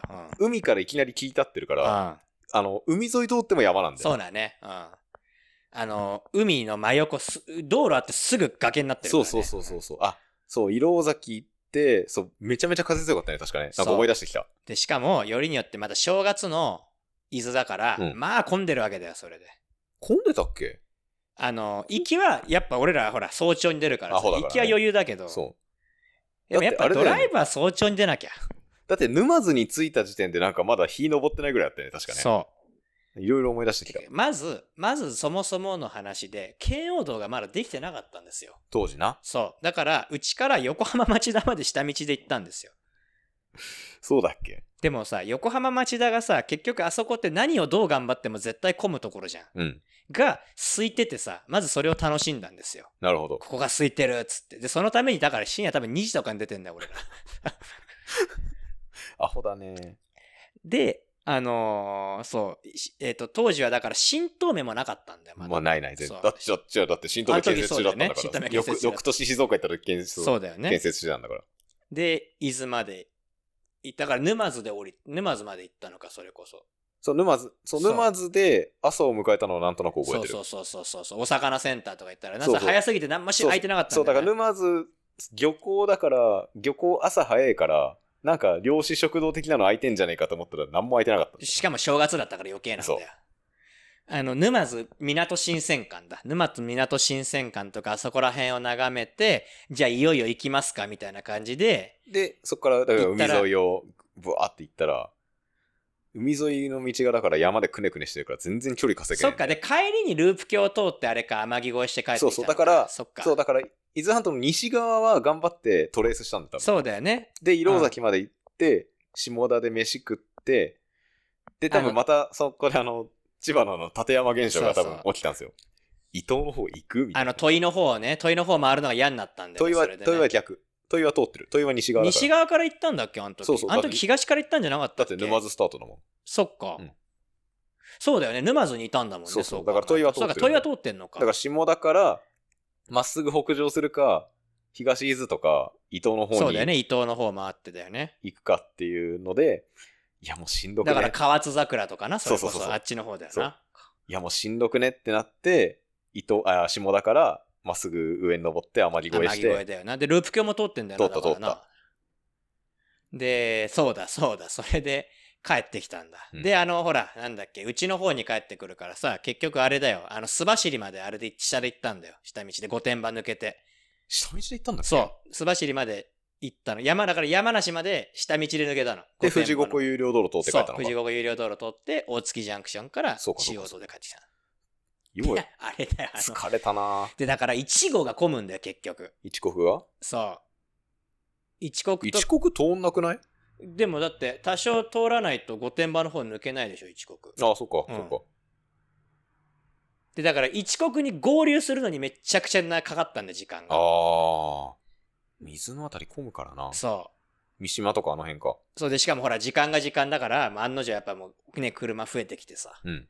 でそれで、えっと何号だか忘れたけど国道で、あのー、須走まで抜けてったんだけどその道もやっぱ交通量は多いからさ、うんに加えて道路が広いから何も楽しくないんだよそこも結局基本この話すると土地をディスる流れに行くよね。 だって土地まあこの話してなんかその土地を褒めたことないよね。 そんなことはないそよ。んなことないっ俺、すか俺あれだよ。あそんなことの、ないっあすかそこら辺好きだって。静岡の山奥大好きだよ。はいあれ褒めてたんですか俺褒めてるよ。俺大好きだもん、あそこらそう辺。ですか。怖いけどね、ちょっとね。うん。俺、ああいうところ大好きだから。そう。まあ、だから小和田駅は本当に怖かったけど、ね、多分もう行かないけどね、 小和田に関しては。そうね、すばしりね。そう。な、当時はまだ新東名もなければ県央もなかったからさ。それが2010年か。 2000、そう、10年。 10年の年明けだよね。そじゃあ俺もまだツアーオブジャパンとか見に行ったことなかう。ったで、かだら。から、あれなんだよ。その、多分1月3、4とかに行ってるのよ。だから冬休みの最後とかだよね。そう、だって俺が成人式だから。そうかのそうかそうか成人式が1月11だったから。ああ、行った。なんで忘れてたんだろう行ったわ、そういえば。確かにでもあんまり、その、他の3回に比べ、イ4ンパ回クトがに比薄いべんだよ。ると、やっぱあんまりインパクトなかうんったそよう、ね、インパクトがなかったんだよ。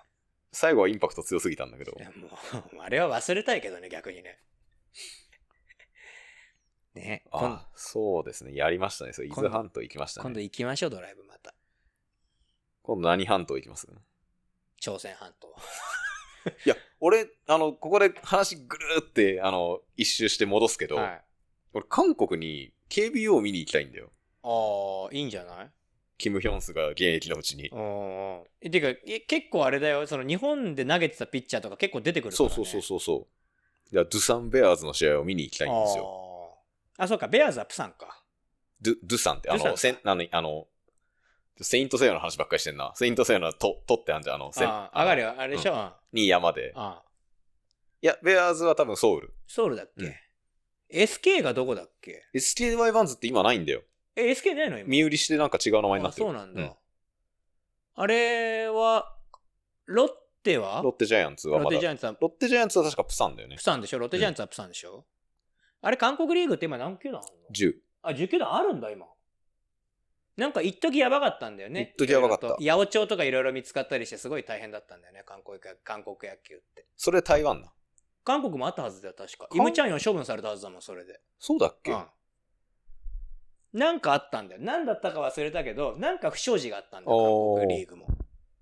で、結構有名な選手が何人か処分されて、その中にイムチャンヨンもいたんだよ。あ、そうなんだ。そまあ、それこそ別に宮本慎也だって脱税で処分受けてるからう。ね。まあ、国母とかね。うん。野球ね。そうで、野球の話だったんだよ、そういえば。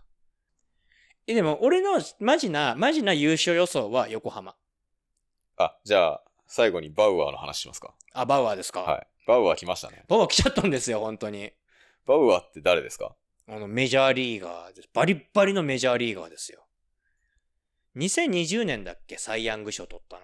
そうかなトレ短縮シーズンなのに17勝ぐらいしたんだよ。トレー。バー・バウアーね。そう。てか、バウアー抜きにしても、横浜普通に戦力整ってるからね。 2020年のサイ・ヤング賞ですね。だよね。はい。短縮シーズンまあの。短縮シーズンのサイ・ヤングだから見栄えはあんまり良くないんだけどね。防御率とか悪くいんだよねえ、。違う違う違う、5勝4敗で、あれ、バウはそんなもんご。別の年から17勝してんの違。う違うだって11試合しか投げてないんだぞ。あ、そっか。うん短縮シーズンだから。どっかの年で17勝ぐらい上げてんだよね、バウは結。構前、2017とかだね。で、まあ、あれ防御率が1.73です。そうそうそうそうそう。バリッバリのメジャーリーガーだからね。通算防御率はそこまでいいわけじゃないんだけど、まあだからちょっと怪しいっちゃ怪しいけどね。ブランクもあるし、ね。でも、まあね、その投げてないからね、そう2シーズンね。2シーズン、1シーズンか。そう投げてないから。まあね。でも、あまのあ、まあ映像見たんすよ。はい。やっぱり、えぐいボール投げてたよ。えぐいっすうか。ん。それがね、4億の超格安価格で格安だよね本当にねまあ、ドジャースが30億払ってくれるから、まあ、ね。 そうなんだけどね。でも多分、あれ戻れないから、メジャーには戻れないでしょ。多分戻れないから、うんだから来年以降その30億払う球団があったら日本でもやってくれそうだよね。まあでもそこはあれするんじゃない彼自身もさすがに30億は取らないんじゃないわかんなさいけすがにど。まあ30億払えそうな球団ありますけどね。あるね。だってもともとそこも取りに行ってるっていう噂があったからね。そうそうそう確か。で、バウはなんでそんなんかっていうと、なんかこう、DV だっけ ?DV で、えっと、訴えられたんだけど、そう。不起訴処分にはなったんだけど、そね。うそう、だから刑事責任ありませんよってなってるけど、うんやっぱ向こうそういうのうるせえから、そうそうそう。向こう今なんかそういうのすげえうるせえから、やっぱ、なんか不起訴にはなったけどダメだよねまあみたいこな。まあ、の国もうるせえけどね、今のまあねだいぶうんだからそれでフリーになってて、で、もともとなんか、日本好きだったんだよね。そう、新日課で、なぜか知らないけど、横浜のなんか練習施設になんか来たりとかしてたらしいなんんだよ。か今永と一緒に練習したりしてたらしいよそうね。そで、なんかツイッターとかでなんか冗談で日本のどっか取ってくれみたいなツイートしたうら、そうそう。そうそうそうまさかの本当になっちゃったってい そうね、横浜が手挙げたっていうね。ね。いやー、ねいやこれ WBC のさ今影に隠れてるけどさこれすごいことだからねすでもごいことですうんね。だってカートシリングとかが日本来るようなもんじゃないですかそうですよ言えばカートシリングロジャー・クレメンスとかさクラスがね。クラスが来るってことじゃないですか、ねまあ、そこからはさすがに劣りますけど、多分。実績で言えばな、うんでもそのレベルの力を持った人が来るってそいううこそうとだそうよそランディ・ジョンソンとかさ、う。ねそのメジャー通算何試合出場は当てにならないけどさ、うんメジャーでサイ・ヤング賞取ってて十何勝上げ1シーズンで上げてるっていうのは当てになるでしょさすうがに、ん。まあ、衰えはね、ちょっと心配ではあるけどね、ブランクはね。まあブランクは心配ではあるけど。そう。あとは、やっぱこう、そういうビッグネームが日本に来るときで一番心配なのは、やっぱ舐めててさ。そうそうそうそう。本気でやらないっていうのはあるんけど、でも敬意が敬意だから、多分そう本気でやってくれるしね。あと、その、横浜の施設にね、ずっと来てるとかだから、内野だし、それで多分日本に好感も持ってるくれてるそうそうしそう、そうあとやっぱ成績次第ではメジャーにも戻れるかもしれないっていうのがあるから、多分本気でやってくれるはずなんだよね。その、メジャー、そう、今言ったさ、失敗例がさ、大したことねえだろうと思ってきたら、思ってたより強かったっていうのが、まあ、一そうだ般し的なんだよね。やっぱ野球とベースボールの違いに適応馴で染きそう、適用でき適ない。応できないっていうか、やっぱなんで野球ふざけんなみたいになってあ、ー俺はベースボールやりてんだってなっちゃうパターンが多いんうん、だ多けいど、ね。多分そんなこと言ってらんないから、うん。最近でもそのタイプの外国人減ったよね、結構ね。減ったね。減ったよね。一時ね、めちゃくちゃ行ったのにね、オタクの球団いっぱいいたのにね、そういうの。ね神のお告げで帰った人とか。だいぶ前ですよ。 まあ、それだけじゃなくても、ほら、韓国のさ、 ね、韓国でね、多大なる成績を上げたスイッチヒッターさんとか さ、いた ね、いましたね。韓国でめちゃくちゃ、韓国の二冠王かなんかでいさ、ましたねあの、アウトローにスライダー投げときは絶対三振してくれいるま人しとたかさ、ね。懐かしい。オタ、オタクの球団、ほら、外れ外国人のを引く才能はあるじゃないまあ、なんでかすか。さっきの話じゃないけど、やっぱ KBO リーグのレベルがちょっと落ちてるから、まあ、それもあんのか。 KBO の成績があんまり当てにならなくなってる、うん昔ほど。ヤクルトの、まあ、にいたスアレスが防御率3位だったんだよね、去年。うん。で、ブキャナンが9位だったんですよ、確うか。ん、 KBO、しかもめちゃめちゃあれなんじゃなかったっけ蛇行到底なんじゃうなんかったっけ、すごい蛇行リーグ。む昔は台湾もそうだったんだそうよ。台湾も防御率4点台で最優秀防御率がざらにあったんだよ。多分だから KBO はその蛇行に歯止めをかけるのに多分高校生にもうなキバッと打たせだよて、ねそれが多分悪い方向に進んでる。うんいや、いや、日本の野球って今投稿じゃないですか。投稿立てじゃないですか、ものすごく。だから知ってるなんか日本の高校野球も金属バット変わるの知ってるあ、そう、あ、なんかあれでしょ低反発あの低反発になるんでしょ、うんあの、それはあれだろあのー危ないからっていうのだろそのなんだっけ打球が。打球速度が上が上がりすぎてるっつって、うピんッチャーが反応できない可能性があるっていうのが一番の要因なんで、確か。うん。まあ、あれ下手すりゃ死ぬからな、あれ当たったら。まあね確かにまあ、そんなこと言ったら、ピッチングの球も死にますけどうんね。ねでもさ、マシンで捉えるとキバットの方が飛ぶんだぜ、本当は。うん。確か。しなりがある分。うん。いやキバットではないけど、さすがに。うんでもなんか低反発金属バットそう、ちょっとど変わるんだよね、す金る属っのていう素ね材がね。うんうんうにそまれあがどう転ぶかだよね。まあ、あれだよね。ゆ用具会社からしたら、よっしゃだよね。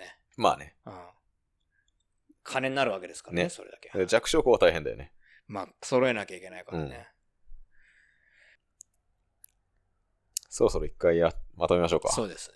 野球界だったんですかもうなんか。まあ、途中野球の話だいぶしたんじゃないで途すか中ちょっとなんか、ちょっとあの、交通事情が。交通事情の あとドライブの思い出がねま。たちょっと大雪の話出ましたけど。結局ドライブの話盛り上がるっていうね。そうですね。また行きたいですね行。きたいですね。半島以外で行きたいです半ね。島以外で行きたいですね。はい。能登半島行きます。もっと広いです能け登ど。半、能登半、能登半島はね、いいっすよ。あの、でもコ絶対いいよ。コスモアイル白衣に行くといいですよ。あ白衣ね。あ、知ってんだ。奥川くんが白衣ですから。あ、そうかそうかそうか。そこにあの、コスモアイル白衣っていう素晴らしい博物館があるんで、うん詳しくはラジオルエ白衣ってだいぶ半島でももうあれだろ、終わりの方だろ。詳しくはラジオルエダを聞いてください。わかりました。はいということで。了解です。はい。えー、っと、まあ、WBC 日本頑張ってください。 こもってねえ、心が。そう、わかるよ。あの、しま、負けろとは言わないよね。はい負けろとは思わないし言わないいけど。や、えっとね、いや、まあ僕のツイッターを見てると、ここまで、えっと、一次リーグと準々決勝を見て、あの、こいつ一回も日本を応援してねえなって思うと思うんですけど、はいい、や、一応ね、例えば、えっと、初戦の中国。はい。中国は、えーっと、まあ、さっき言ったハンガンビーキもありました。っはい。ていうのと、やっぱ、まあ、初戦の難しさって、まあ、甘えでしかないと思うんですけど、ん僕が、あな何、何目線で言うのか知らないけど、僕に言わせると初戦の難しさとかっていうのは、ただの甘えでしかないと思うんですけどはい、はいはないぜなら相手も初戦だから。まあね。はい。はい。で、なんか、要は、日本が3回ぐらいまですげえ情けなかったんですよ。ああ、そうだね。中国戦うん全然打てなかったから、ね。ノーアウト満塁を2回潰すぐらいああの。ああああやってて。こんな、いや、だってもう実力差明らかじゃん。うん。日本と中国なんて。うんそれはもうなんかさ、本気でやってさ、5回コールドとかっていうのがもう礼儀じゃん。まあまあ。むしろまあまあまあ。叩き潰すべきじゃん。うんうん。そこはあの、こう、獅子はこう、ウサギを倒すのにもなんかみたいな話あるじゃないです全か。力でっていうね。うんかと思ったらなんかさ、なんかちんけなちちんさ、たらちんちたんたららしたな。ちんたらさ、なんか走塁ミスとかエラーとかしてあさー、なんか村上が三振したりしてさ、全、なんかすげえいい試合してんだよ。うん。うん、しで、てた中ね国は本当に一生懸命さ、若いピッチャーとかがさ、頑張ってたね。頑張って投げてさ、それはどっちに好感持つかって話ですようん。。まあまあまあ、わかるよ、言いたいことは。で、まあ、まあ、最終的にね、やっぱ、やっぱどうしてもね、一巡目抑えるのって結構簡単なんだよ。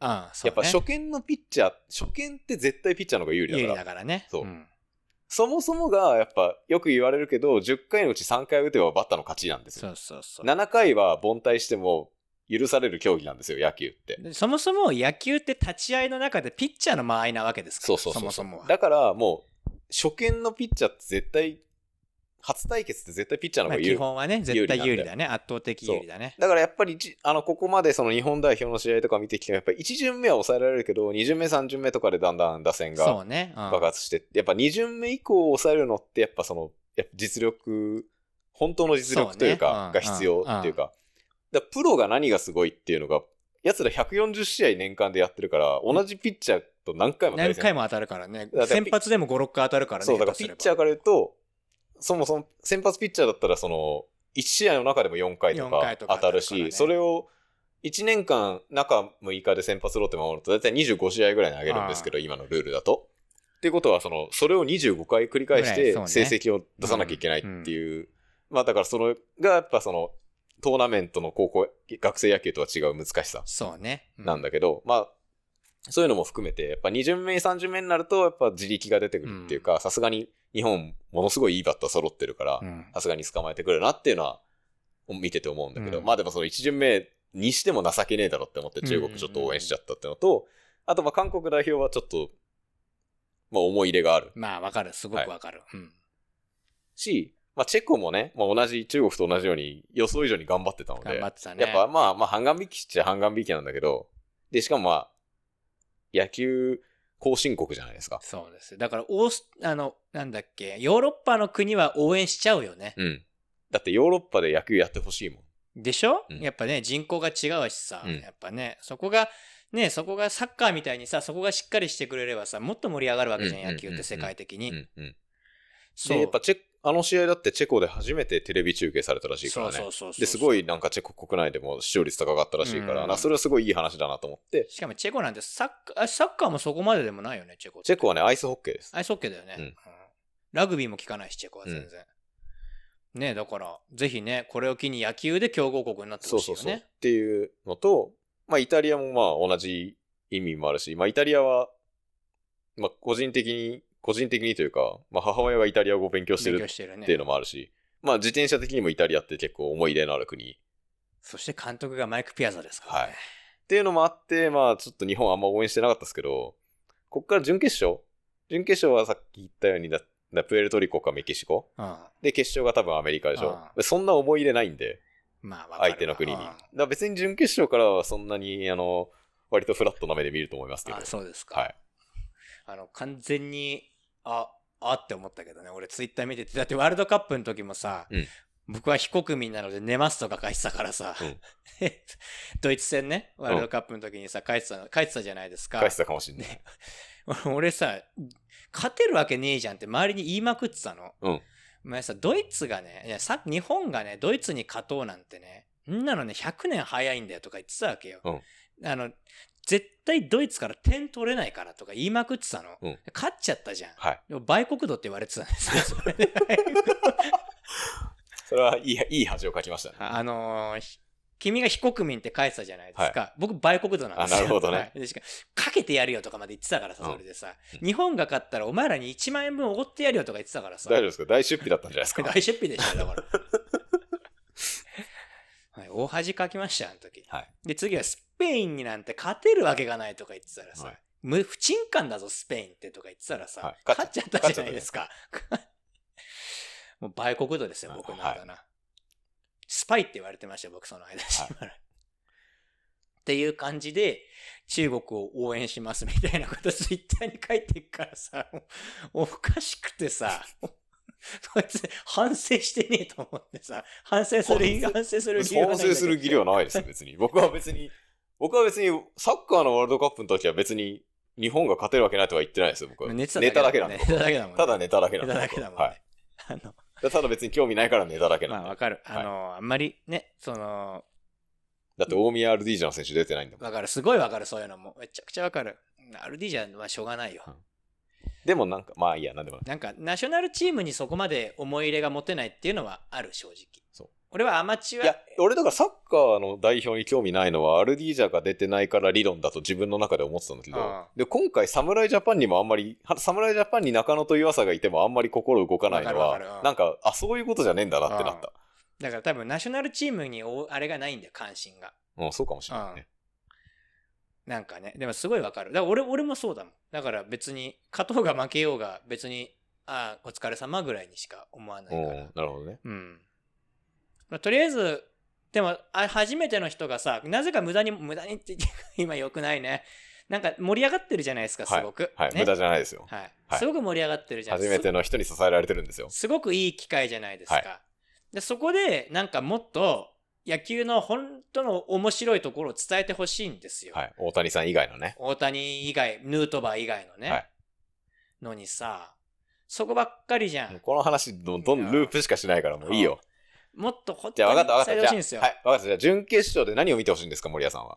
準決勝、まあ、最近、全く今の試合を見てないから、はいなんとも言えない、どうもどうせスタメンも変えないだろうから、はい準決勝、相手どこになるかね、どっちが来るかなんだよな。そんなプエルトリコとメキシコでなんか変わりますいや、まあ、やっぱさ、その、なんあー、でもな、難しいな。そのさ、まあ、俺らからさ、日本で野球をやってた俺たちからするとさ、日本のプロ野球を見てる俺たちからするとさ、どっちの国もさ、野球が大味じゃん、はっきり言って。まあね。大雑把な野球じゃん、すごく。うんうん。で、やっぱ日本の野球、野球なんですよ。はいベースボールじゃなくて野球なんですよ。はいっていうのは、緻密じゃん、ものすごく。はい。データを集めさ、はいその、走塁の一つを取っても、あのー次の隙を逃さないというかさ、はあなたの嫌いなヌートバーさんはそういうとこやってますてよか、ちゃんてか別にき、待って、嫌いじゃないよ、別に。はいあのね、前提として、は俺、い WBC の代表に嫌いな選手はいないです。はい嫌いな選手はいないんです。とメディアが嫌いなだけです、周りの報道の仕方と持ち上げ方が気持ち悪いと思ってるだけなんです、はい。僕わは。かりました。これは失でも声を大に礼、しはいて言って失礼しました。で、そこで思ったの。俺は韓国戦しか見てないけど、ヌートバーが一番日本らしい野球をしてるんですよ。うん、そうだね。そう。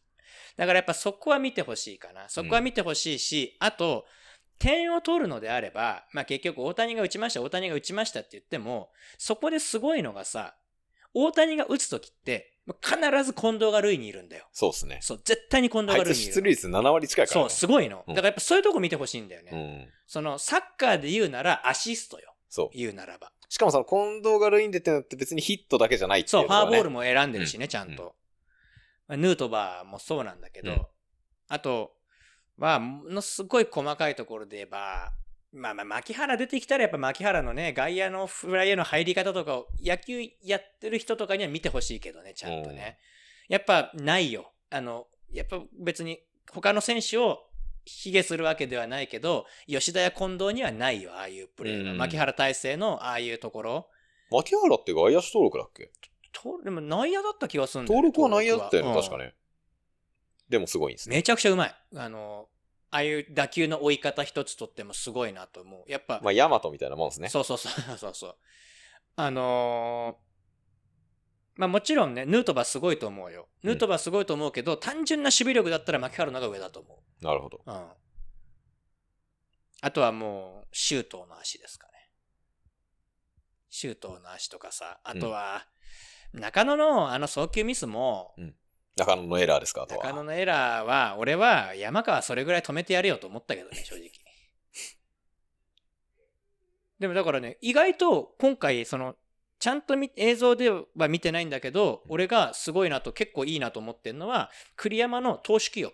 おー投手起用はいいと思う。すごい綺麗だと思う。うんだからそこは見てほしい。なるほど投ね手の使い方。その系統にもちゃんと順番があるわけだよ。うんで、俺またこの間イタリア戦でちょっと腹が立ってるのが、大谷ダルビッシュの系統って言ってさ、なんか騒いでんじゃん。うん今永っていうね。わかる 間に挟まってるそうね、今永ね。今永ちゃんと投げてるんだよっていうさ、今永すごい良かったよ。よかったんだよ。うんすっげえいいボール投げてたんだよ。うんてか、今永ってめちゃくちゃいいピッチャーなんですよ。てか、誰より良かったよ。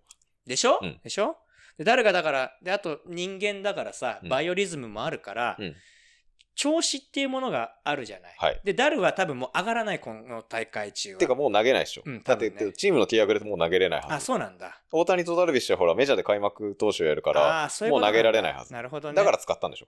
なるほど。うんまあ、ダルビッシュでも良くなかったね、この大会ね。でもそれは実力云々じゃなくて、バイオリズムってものがあるわけよそうたまたま調子が悪かったそう。うんだから、もちろん元のポテンシャルはみんなすごいよ。うん1番から9番まで控えの選手も含めそうて。だからたまたま中野もワンバウンド投げちゃった。まああれはちょっと、まあ、また話が違う けど。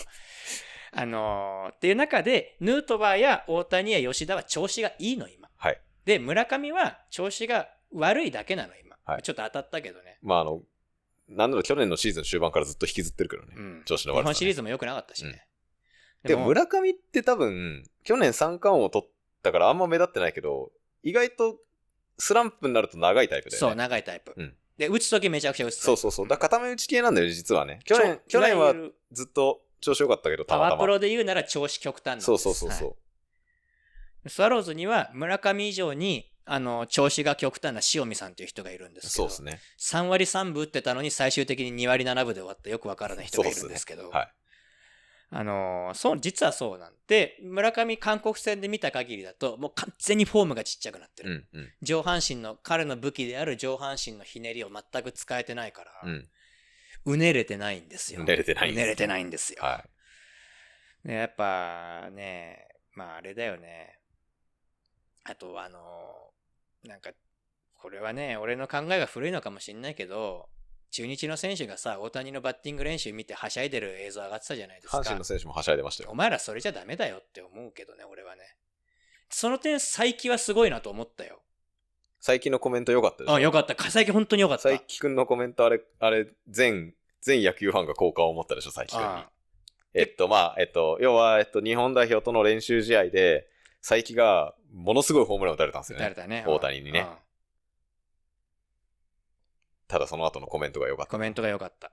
あのー、でか、あああ言わなきゃダメだよ、みんな。うんプロなんだから、うんせ職業として野球してんだから、うんあれぐらいの気持ちじゃなきゃダメだよ。うん。打たれたピッ選手にすげえなんて言うよりダメだよ、本ね当は、うん。俺は思うよ、そういう風に。あれ、映像も見た、佐伯くん。見た。めっちゃ悔しがっめてっちたゃか悔ら。しがっうてんロッカーでめっちゃ悔しがってたじゃ。うんよし、お前は伸びるぞ。絶対伸びる。あれは伸びる。本当に伸びる。はい佐伯くんは僕結構推してる。俺もピねッチャーなん、で俺もう大好きになった、はうんあれは来るぞ。はい、昔サインもらったんで。はあい。いいじゃないですか。ああじゃなきゃダメだよあ。じゃなきゃダメだね。うんその点だからなんか村上だけ悔しがって悔しががっってるらしいじゃん、大谷見て。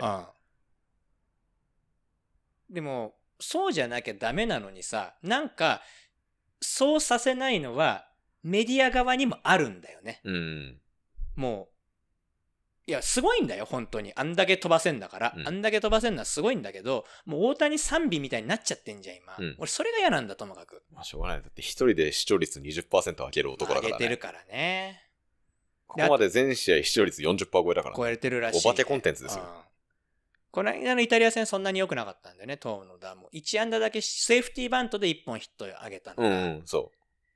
まあ、それが一面でしたけどね。ね、だからそれもおかしいじゃん。でそこが気に入らんのよ、わしは。うんいっぱいいるねん。みんなすごいねん。あの選手たちは。そ、なのに、なんか一人だけ別格扱いしてるのが、すごく嫌なのよ。まあね、うん。わかる言いたいこと。わかりますよ。はい。ということで、えっ、と、なんだっけ、牧原の守備を見ろですか。渋すぎだろ。牧原大成と、俺あと何言ったら、投手起用だよ、投手起用。栗山の投手企業に注目しろと。そう、はいだって絶対に、基本的には第二先発左だかそうだね。ら。うん、第二先発左で入れるし、だからもうね、あの、チェコ戦のね、チェコだよね、宮城投げたの。そうだよね。チェコ戦の投手起用みたいな、その、投手にもと、得て増えてがあってさ、宇田川の使い方がまず完璧なのよ。うんその、流れを断ち切るタイプなのか、その流れを、あの引き寄せるタイプなのかとか、うんいろいろあるわけだよ、うん得て増えてでね、うん持ち玉にもよっても力によってもいろいろあってさ、うんそういうところをちゃんと見極めてるなんでこのタイミングでこのピッチャーが出てきたのかっていうのを考えながら見るとめちゃくちゃ面白いはずありがとうございます。どうですかこれはいいいと思います。いですかこいれいと思います。マニアックすぎますマニアックすぎるけどいいと思います。ありがとうございます、でちなみにピッチャーみんないいからね今ピッチャーみんないいですみね。んないい本当にみんないい、という感じで。いいですかぜひ皆さんなので、投手起用をね、はいぜひ見て、あの、応援してください。はい野球っていうのは、一人でやってるスポーツじゃないんです。はいベンチも含めて、全員で戦うスポーツなので、はいあの、大谷が打てば勝てるわけじゃないです。ヌートバーが走れば勝てるわけじゃないんです。はい全部が揃って初めて勝てるんです。はい。そこを見てほしい。あ、かっこいいわ。いいことで言うもね。すごい、そいういことそう言うてはるなわると思わない。はい大谷が9人いたって勝てません、野球は。うん大谷が打てないピッチャーが出てきたら終わりなんですから、それで。はっていう話です。わかりました。はい。ありがとうございましありがとうございます。いいですか、これで。た。いいんじゃないですか。はい。はい。じゃあ、えっと、LDKFM なんですけど、最近ですね、あの、ペイトリオンサポートの募集を始めました。それ何なんですか、ペイトリオンって。まあ、投げ銭システムですね、要は。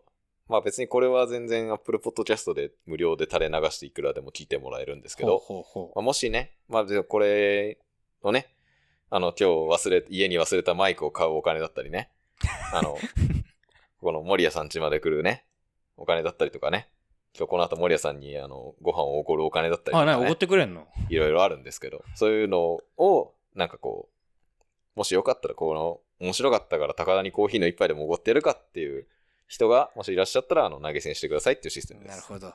投げろ、投げろ。はい。などんどん、どんどん投げてください。投げろ、投げろ。はい、もう一番高いやつで投げてください。一番高いのい一くら番なたの高いプランで投げてください。おいくらなんですか、ちなみにそれは。 10ドルです。 10ドルって今いくらぐらいだあれだけど、今ドル円いくらなんですかねえ、あのー ?140 円ぐらいですか今そんなもんか、円安だもんね。 100あ、そんなことない133円だって。いや、でもた、でも高いね、それでも。はい円安いんだね。はい。っていう感じなんで、まあ、ツイッターアカウントのね、フォローを出し、だったり、えー、ペイトリオンサポートだったりをしていただけると、僕が、もっとエピソードを作るようになるかもしれません。皆さんぜひ、あと、ペイトリオン限定エピソードなんかもたまに出すかも。これをこの後も収録するかもしれませんので、もしよかったら、サポートの方よろしくお願いいたします。ぜひよろしくお願いします。ということで、えー今回はなんと記念すべき第30回でしたお。おありがとうござー、いおまめしでたと。うございます。じゃあ、日本代表の健闘を祈って、そうですね。はい、別れようと思いますので、ありがとうございます。どうもありがとうございました。ありがとうございました。